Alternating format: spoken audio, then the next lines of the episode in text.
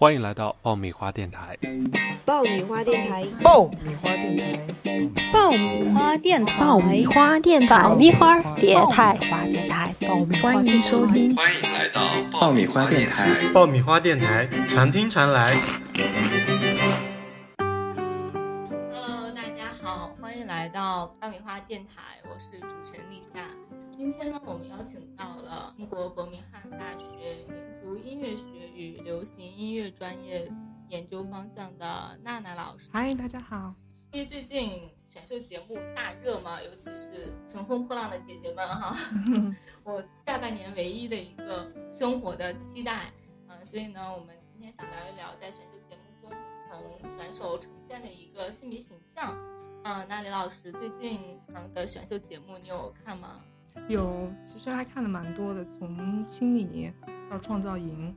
然后到下半年都很期待，像我想应该是大家都很期待的《乘风破浪的姐姐们》，都很关注。对，确确实非常的期待。基本上你就看完了嘛？《青春有你》、《创造营》和《乘风破浪的姐姐》。对，然后还挺，嗯，发现一个还挺有趣现象，像今年上半年度或者是下半年度的这些。选秀节目好像都是以女团的打造为主，其实也蛮期待看看会不会有匹配的，像对男团的一些节目。因为我是自己是没有嗯非常系统的看《青春有你》或者《创造营》，就是说相关的新闻这边有了解。啊，我最期待的是《乘风破浪的姐姐们》，嗯，恨不得现在它马上播。嗯，去年的话应该是男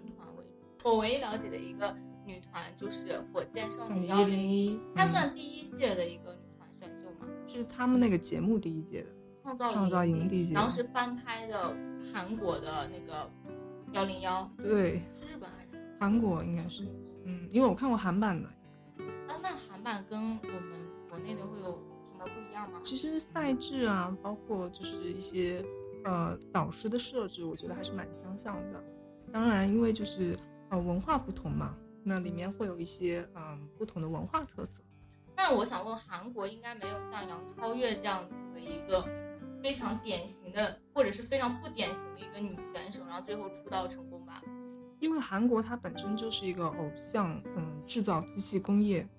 所以的话呢，我觉得是，嗯，他们对于偶像制造这一个一条链条来讲，他们是非常非常熟悉，应该怎么操作，怎么来选拔。他们选拔出来的女士们，我觉得基本上都还蛮符合普罗大众对于女团这样一个概念，或者说女团里面的女生应该是一个怎么样的形象，作为一种刻板印象吧。嗯，但是听说今年的《青春有你》，它整个的一个嗯、呃、选手是非常跟以往不一样的。我其实看了一点，就是我觉得可能就是因为青你二嘛，它就是因为首先有一个小作精，就是虞书欣嘛。对，因为他本身自带一些话题，所以可能本来已经是演员。对对对，他是演员，然后但是他的一个就是话题讨论度一直是挺高的，可能是因为他的相对而言比较浮夸的演技也好，或者说是他的家世背景也好，都让他还未参加节目就已经有了一波的讨论，所以的话可能是这方面会让大家觉得跟以前的女团这样子选拔好像不太一样。但是我看他们风格来说的话，我觉得没有跳脱。我看之前女团选拔的一些，就是比方说有特别符合女团这个概念的人选，也有特别中性化一些的女生嘛，也有像虞书欣一样，就是可能她并不是某一种特定的性别风格的话题人物，但是她自带一些别的热度。然后我听说，或者是。有关注朋友有给我介绍说，好像今年就是比较帅气偏中性风的选手，有一个是刘雨昕。我之前有看过她选秀，她参加那个《这就是街舞》，对我也看。还有一个是陆柯燃，嗯，对，和林凡嘛，他们也林凡也有一个 CP 档在这里。林凡和陆柯燃都是偏向男孩风，对的。那他们两个怎么组 CP？嗯，我看的时候我觉得挺有趣的一个现象，就是像陆柯燃的话，他走的是一个比较酷的。南海风的感觉，但是林凡的话，他有一点小可爱的感觉。节目当中，就是有时候他要参与的表演是需要一些比较性感的，或者说是比较女性化的一些动作的话，其实他自己会觉得有点别扭，但是他又会呃特别着急，就会哭鼻子啊，给人的感觉是和他本身的中性风的形象其实有一点反差，因为他不是特别酷帅炫的那感觉，反而是有点小可爱的感觉。那我觉得这个有点像就是小正太、小奶狗需要姐姐照顾的那种感觉。可能对一部分女观众来说是。OK，啊，那我发现一个很奇怪的现象，就是基本从选秀鼻祖，嗯，就是从零五届超级女声开始，有了李宇春，嗯，周笔畅这样相对中性的呃形象以后，中性的这样的选手出现，嗯，一直持续到现在的青春有你，嗯嗯，创造营，甚至这样仿佛才是一个完整女团，这是一个很奇怪的现象，我觉得蛮有意思的现象。因为其实，嗯，第一届李宇春的话，她其实一个自发性的一个自己的追求，嗯，但是从那以后，其实会有一个模仿。那你觉得说，我们现在的所谓所有选出来的女团，是不是必须要必备一个这样中性化的选手或成员才可以？我觉得首先本身选秀节目的话，它有它的一个出发点，就是说作为一档节目，它肯定希望有它的一个讨论度和一个关注度。那么有不同性别形象的成员在的话，那它可以吸引到的人群就会广一些。那我觉得是作为一个节目方来说的话，它可能是希望吸引到各种不同的人群。那作为一个女团的配置来说的话，也是一样。那他可能就比方说经纪公司也会希望这个女团能够吸引到不同的粉丝群，对吧？这样子的话呢，可能这个女团的发展方向可以多元一些。嗯，对，这是我的一个感受。嗯，那像李宇春的话，其实像近几年，我的感觉她是越来越多的在尝试一些不同的风格造型也好，或者说是一种性别形象也好，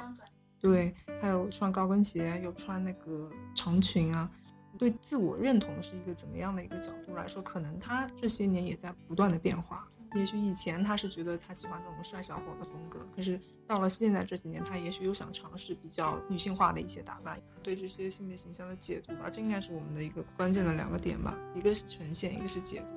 然后呈现有什么，解读有什么？但是呈现基本上就三种嘛，非女、非常女性、非常男性以及中性嘛。非常女性、非常男性而中性，那也有中性带中性当中带一点女性，或女性当中带一点中性，这很多。林凡就是这样啊。其实古早选秀跟现在选秀相比起来，它在模式上以及选拔标准上是有很多不同的。比如说以前我们看到的超级女生、快乐男生都是单人的，嗯，嗯甚至说在这种节目中你搞组合是不容易被选上的。嗯，因为我记得比较印象深的就是一个就是零五年超级女生有一个 Rainbow 组合，啊那个双胞胎，对对对。还有就是我行我秀的那个戚薇和啊袁成杰杰。叫男才女貌组合，对，真的非常古早。这个对，男才女貌，但他们其实，在选秀比赛中的名次是不好的。嗯其实大家也不会很选择这种，大家会比较喜欢单人的。那现在的话，就是选女团，一选就是十几个人，而且他们考核的标准也不一样。其实我觉得在很早以前还是对实力的一个考核，但是很明显，在零七年《加油好男儿》，大家就只看脸了。就是之前它分两种吧，我觉得一个就是看实力的。嗯，举个例子来讲，我觉得陈楚生，嗯。哦，甚至我其实很惊叹，在前几年《明日之子》毛不易得冠军这件事情，也让我很惊叹，因为我一直觉得现在的选秀节目，大家对外形的一个占比是非常大的，嗯。但是毛不易靠着自己的实力夺了冠这件事情，一直令我不敢相信。嗯。嗯，啊，另一种就是纯粹看脸了，像零七年的好男儿，嗯，全是一水的帅哥嘛，嗯。现在的女团或者男团的话，它考核的整个标准不太一样。嗯就你可以没有那么标准或典型的美貌，但是你需要在整个团的某一个角色上有一定的功能性。嗯而而且他们考核的其实是一个团体的舞台，不再是一个个人的演唱能力。嗯嗯，就比如说啊，杨超越，她基本没有任何业务水平上的担当，但她的担当可能就是一个话题度或者是某一种形象的代表。嗯，但是这个可能对于团体来说是非常非常重要。一个团体能不能够被人记住、被观众记住，尤其在现在这个满街都是团体的年代来说，可能真的是非常重要。因为团体像女团、男团，像在偶像行业当中，他们的竞争压力是非常非常大的。韩国算是偶像团体的一个，我觉得算是一个生产地了啊。那他们的这个竞争压力是非常大的，所以韩国三大集团嘛，SM，还有 JYP。YG，就是每年这种选拔以及他们的考核真的是非常的残酷，应该来说，很多就是练习了好八九年或者甚至更长的人都没有出道的资格。所以这样的一个环境下的话，我觉得就是女团、男团他们当中选拔的一个标准，可能，嗯，不仅仅是一个实力，或者说是这个团队中他的业务方向到底是能够是哪一个具体的方向，而是说他能不能把这个团队的整一个影响力给带起来，或者是话题度或者流量。嗯，那杨超越很显然很很符合这一点。那么都说物以稀为贵。那可能也是这样的一个角度，让他反而就是更跳脱出来了一点。嗯，是的。那其实，嗯，除了在这些方面上，那你觉得在性别形象呈现上，嗯，从以往就是我们以零五超级女生作为一个节点，到现在当下的一个青泥和创造营的话，你觉得选手在性别形象呈现上会有一个什么大的区别吗？是我觉得它分为三种嘛，一个是偏向中性的，无论是男女啊。其实，呃，女性形象在选秀中偏中性风，大家就是印象非常深刻，有很多，嗯，比如说李宇春，嗯，甚至周笔畅，嗯。嗯，后期的前一段时间火箭幺零幺的萨妮，嗯，包括现在青你里边的刘雨昕、陆柯燃，嗯，那么男性的话，他偏向中性风，其实我想到的比较少，嗯，哦，印象最深的是《我行我秀》里面的施洋，估计现在的年轻听众完全不知道，但是据说他最近还在做直播。那你觉得从以前的选秀节目到现在的选秀节目，选手在性别呈现上会有哪些比较大的一个不同呢？呃，就我自己的感觉来看的话，就是更多元一些，各种不同的形象会更多一些。比方说，像近几年流行的一种说法，比方说女汉子型，呃，什么温柔女生型，或者说是性感女生型。所以的话，我感觉就是它会更细化一些。不仅仅是指呈现上的一个感受，而是说观众对于他们的这些性别形象的一种解读也会随之更细化一些。当下社会当中，就是观众或者受众对于这些性别形象的一个解读也在不停的变化。嗯，所以其实等于说大家的刻板印象是减弱了。你说看到中间，他不再单纯觉得你是很强悍的，反而可以在这种形象上加到很多跟他有反差的这种认知在上面。比如说，大家会觉得偏向男孩子气，他可能不会哭，或者说会比较坚强。那么其实现在的话，他其实也是很脆弱，有脆弱的一面。大家可以接受在这种形象上有不同的一个表现。那这算不算就大家在性别形象的一个认知上有一个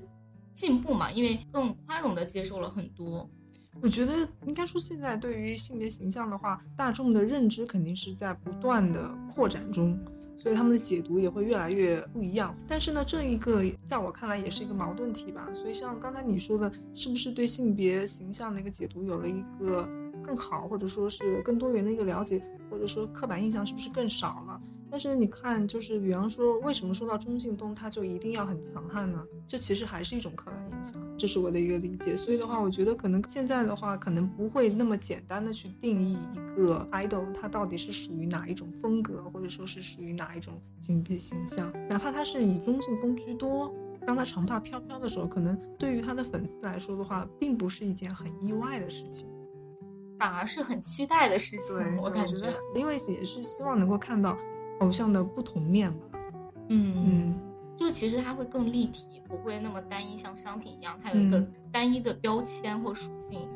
嗯，其实你刚才讲到，就是说现在的话，大家对性别形象呈现的解读会比之前更加多元。比如说女团中有偏向女汉子类型的，嗯，中性。但是很有意思的是，女汉子这个形象的成员反而可能不是中性形象表达的成员，比如说在。火箭幺零幺里面，那么孟美岐她其实在我看来会比较有男友力，会比较偏向于保护大家的大姐大，嗯，大家都叫她啊山之大哥嘛，啊这是她的形象。相反，萨妮呢会比较 Q 一点，反而就是跟啊孟美岐是相反的。她当初在选秀的时候，她可能是以姐妹的形式跟自己的。成员或朋友进行相处，但是粉丝就会曲解，会觉得说，哎，你这样子，你是不是拉拉呀？那你这样子，呃，喜欢女孩子，你又对她勾肩搭背，你这算不算性骚扰？那我觉得这样子，其实对于一些，嗯，相对比较中性风的，嗯，明星来讲，偶像来讲，是一个非常大的困扰。嗯，确实，因为我也看到过很多，就是组合当中啊会有 CP 党出现的，有人很喜欢，有人不喜欢，不是经常会有 CP 粉和纯爱粉之间的打架吗？纯爱粉是就是单独的唯粉吧，啊，唯粉，对对对，之间的经常会有一些。呃，比较激烈的冲突，冲突超大，对，也是也是蛮多的。但是我这样看来，我会觉得中性形象的偶像会比较吃亏。当然有利有弊啊。那利的话，它可能吸引更多粉丝，它的受众会广。嗯，既受直女粉、妈妈粉、嗯拉拉粉，甚至 gay，他们都会喜欢这种类型，他不反感。但是呢，如果有一种你的整体的一个呃性别的呈现，或者你的整体的一个魅力的输出啊，它是。比较单一的，就是说 gay 不喜欢，拉拉不喜欢，直女不喜欢，妈妈不喜欢，那你就没戏，你基本就不用去当明星了，你完全没有受众。其实跟啊，其实跟商品感觉差不多。嗯，但是所以我觉得说，作为中性形象的偶像出道有一点难，就是有有好处，也有这些呃比较困扰人的地方。相比如果他是偏向一个更加传统意义女性形象的话，那他的就会好很多啊，比如说。大家会觉得，如果一个偏向女性形象，但是又很 man 的话，大家会说，哎，你好有男有力呀。他会有了其他的一些崇拜的点，就是比如说山治大哥、迪丽热巴，嗯，那对他们来讲完全不会有任何负面，反而是一个加分项。如果是中性形象的女 idol 们，其实他们的出道，我自己觉得倒是不难，因为它是有一个争议度在的，就是有一个热度在的。其实现在最难的。就从出道这个角度来说，是你没有什么记忆点，或者说你没有什么呃话题度，那真的很难出道，因为人实在太多了。我的感觉就是他很难出道，但是大家可能不会在单一的往业务水平上去努力，比如说我的唱有唱的多好，跳有跳的多好，反而大家会往一些包装营销上，比如说虞书欣。啊，他也有 CP，他大于海棠 CP。嗯，虞书欣跟那个赵小棠，对他这样子的话题度会完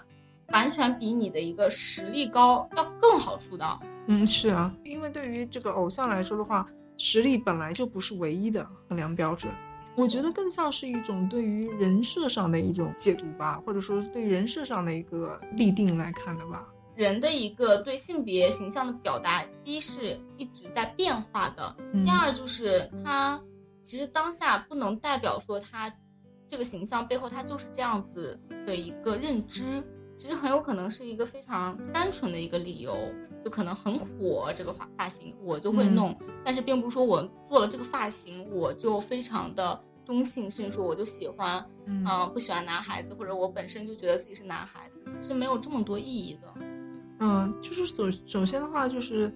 我我是觉得本身在某一个特定时代下面的一种风潮啊，都是跟当时的文化背景都有很大的关系。现在看来很后悔，可是当时可能觉得是很酷、很前卫的一种感觉。这个本身就是文化的一种变化的过程当中，所以而且人的整一个品味也好，或者说他的喜好也好，也是跟着时代在改变。那到现在来看，他以前的形象，其实都不用看他们这明星，我们普通人的话，嗯，就是我看回十年前我自己，可能都有点接受不了我的形象或者是什么的，对吧？对。而且像我周边的朋友啊，就是小学、初中甚至高中，也有一些非常喜欢男孩子装扮的同学，在步入大学之后，会非常的走可爱型，甚至性感型。嗯嗯，这个对我来说冲击还蛮大的。到了一定的年纪之后，可能在不同的年龄段，他都会有对自己的认知不同、不同的发现也好，不同的改变也好。所以可能就像我们讲了非常久的一个性别的这个概念，可能在每一个阶段对于性别的概念，嗯，都是在流动的，因为它不是一个固定的。那李老师，我想问你，那在你看来，假如说就在选秀节目或者电视荧屏上，这种性别形象的呈现是？更多元，因为它是流动的嘛，是更多元呢，还是更单一或狭隘呢？我目前觉得是更多元化一些，因为综艺节目它是一个非常复杂的一件事情。首先选手众多，然后他要从众多选手当中去发掘这些市场喜好，然后市场喜好还有经纪公司的一些资本的操作，所以的话这里一环一环下来的话，我觉得他的综艺节目当中就是这些参与选手他。最终呈现的一个，不管是性别形象也好，还是所谓的人设也好，它这里的打造，嗯，不是一个很简单的一个过程，就并不是我们肉眼看到，就是剪辑师剪辑出来的这么一个简单的一个效果。嗯，但是其实它所有的打造也是围绕市场的一个需求，其实说明我们的观众其实对这样子的一个需求其实是也是更多元的，因为它是嗯相关联的嘛。对对对，其实很多时候那种大热的选手啊，其实都是因为他敢于不同的一个表达，甚至说不嗯同的一个发声啊。嗯比较典型的，像我们的李宇春，她当初身上所具备的那种抛开了一般的一个呃性别的表达、性别形象的表达，甚至说也比较典型的王菊嗯啊，她也是抓住了这一个点，就说我告诉偶像市场，或者是告诉这种经纪公司，大家其实不是单纯喜欢那种偏向日韩的那种。嗯要么就是非常女性、可爱型，嗯甚至说幼态的那种嗯状态的话，那你们就来 pick 我，让我出道。而且他抓这一点其实很厉害，对，我觉得像王菊，她可能是一个比较不同的一个人物吧，因为，呃，我觉得她首先说的一个点就是，确实让很多人，尤其是很多女性都很动容，就是勇敢做自己嘛。嗯、因为我自己看到她那段话的话，我会觉得，哎，这样子看来好像这个选秀节目的档次会不一样。对，对，就会觉得觉得好像不只是一般的选选普通女团，而是有一有一点点就是带着励志，又带着励志，但是又带着一些新女性口号的这么一种感觉会出现。对，所以我觉得这个这个当然跟她本身有一定的关系啊，可能她真的是就是这样的一个想法，那跟节目组的一个引导也是很有关系，因为毕竟我们要看得到他说的这些话，肯定是节目组也是用心良苦的一个呈现啊。是的。嗯。那也让我想到，其实现在很多无论是欧美啊还是国内啊，大家会比较抓着讲啊、为女性发声，嗯啊甚至说为女权发声。OK，那我们先聊到这里，来一首歌送给大家。Should I be a man or a woman? What does that really